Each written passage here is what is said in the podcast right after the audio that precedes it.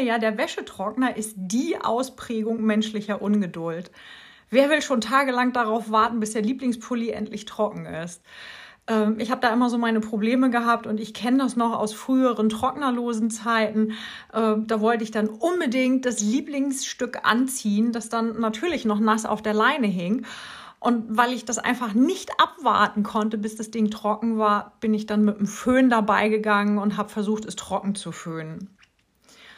So, jetzt sind wir aber nicht nur beim Wäschetrocknen ziemlich ungeduldig. In Bezug auf Weihnachten, da sieht es ja auch nicht so gut aus. Und äh, ich sehe das daran, dass äh, bei vielen ähm, das ja schon Ende November losgeht mit Weihnachtsbäumen, Weihnachtsplätzchen, Weihnachtslichtern, Weihnachtsliedern, Weihnachtsfilmen und so weiter. Und so ein langsames Herantasten an das Weihnachtsfest, das findet selten statt. Kleine Zwischenerklärung muss ich dazu noch liefern zu dem Begriff Advent, zu dem Wort. Das leitet sich vom lateinischen Wort Adventus ab und das bedeutet Ankunft. Jetzt ist im Advent allerdings noch niemand angekommen. Das passiert erst am 24. Dezember an Heiligabend. Der Advent ist nur die Zeit des Wartens auf die Ankunft Christi.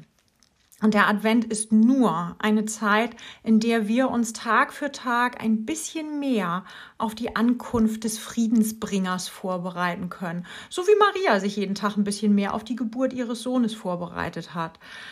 Maria hat ja auch nicht schon nach den ersten paar Wochen einen Kaiserschnitt haben wollen, den es damals ja auch noch gar nicht gab. Das wäre noch gar nicht möglich gewesen. Maria hat ganz geduldig neun Monate gewartet, bis ihr Sohn auf die Welt kam. Wie gesagt, der Advent ist eine Zeit des Wartens. Der Advent ist nicht eine vierwöchige Geburtstagsfeier. Wir warten also immer mal wieder darauf, dass die Wäsche trocken wird und wir warten im Moment darauf, dass endlich Weihnachten wird. Wir warten aber auch auf die Ankunft besserer Zeiten. Wir warten auf die Ankunft eines Impfstoffs. Wir warten auf die Ankunft von Heilmitteln. Und auch für diese Warterei bringen wir kaum noch Geduld auf, leider. Wir schaffen es nicht, abzuwarten, bis wir die Pandemie tatsächlich im Griff haben. Nicht alle von uns, aber doch so einige. Vielen ist der Geduldsfaden schon gerissen und sie schmeißen Masken, Regeln und jegliches Verständnis von sich. Und manchmal hat man sogar den Eindruck, dass sie sämtlichen Verstand von sich schmeißen. Denn klar, langes Warten macht einfach müde und ist zermürbt, besonders wenn einem während der Wartezeit so viel fehlt. Trotzdem, auch wenn es schwer fällt, habt Geduld. Das sagt nicht nur ich, sagt auch der Verfasser des Jakobusbriefes. Anders als die Briefe von Paulus richtet sich dieser Brief hier nicht an eine bestimmte Gemeinde, sondern er ist für die Allgemeinheit gedacht und die Allgemeinheit muss Geduld haben, findet Jakobus. Nicht beim Wäschetrocknen, aber schon beim Warten auf Weihnachten. Jetzt ist hier aber nicht das allererste Weihnachten gemeint mit Jesu Geburt in Bethlehem.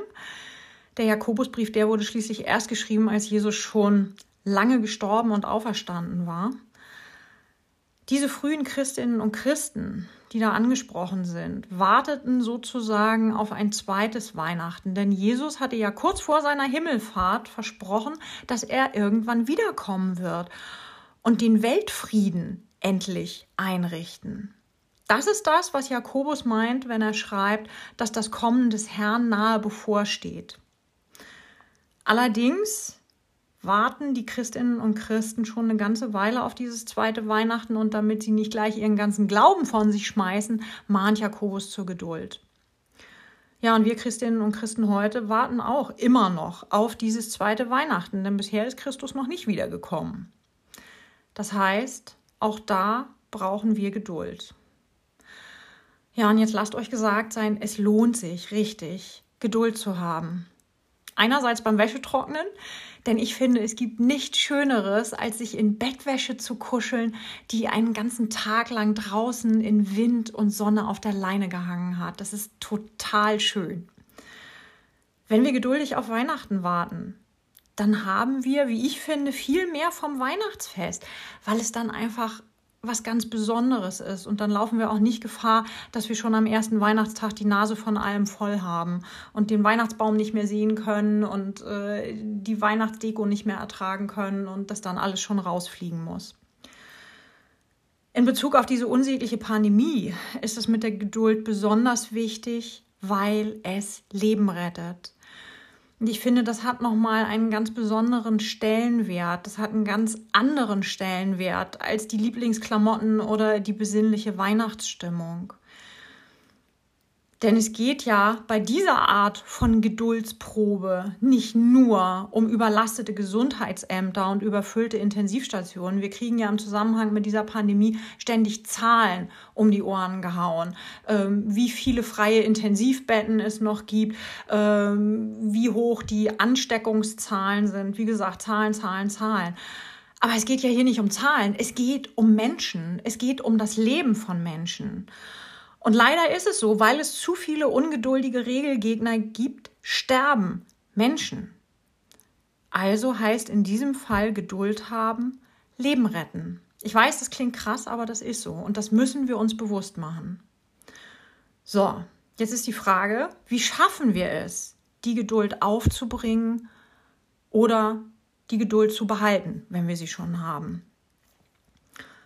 Um ungeduldigen Menschen zu helfen, die Zeit bis Weihnachten durchzustehen, gibt es Adventskalender. Und so ein Adventskalender verwandelt dieses nervige Warten in Vorfreude. Um uns ungeduldigen Menschen dabei zu helfen, schwierige Zeiten durchzustehen, kann uns ebenfalls eine Art Adventskalender helfen. Wir müssen nur etwas finden, das unser Leben schön macht und uns im besten Fall tatsächlich Vorfreude auf diese besseren Zeiten beschert. Wir können uns im Grunde einen Adventskalender für das ganze Jahr machen und für jeden Tag tragen wir etwas in unseren Kalender ein, mit dem wir uns selbst oder besser noch anderen Menschen etwas Gutes tun. Das erfüllt einen mit Freude. Auch anderen Menschen etwas Gutes zu tun, erfüllt einen mit Freude. Die frühen Christinnen und Christen, die haben das auch hinbekommen, sich und ihrem Glauben etwas Gutes zu tun und damit die Geduld nicht zu verlieren. Die haben irgendwann angefangen, jede Woche ein Osterfest zu feiern. Und so sind tatsächlich unsere Sonntagsgottesdienste entstanden.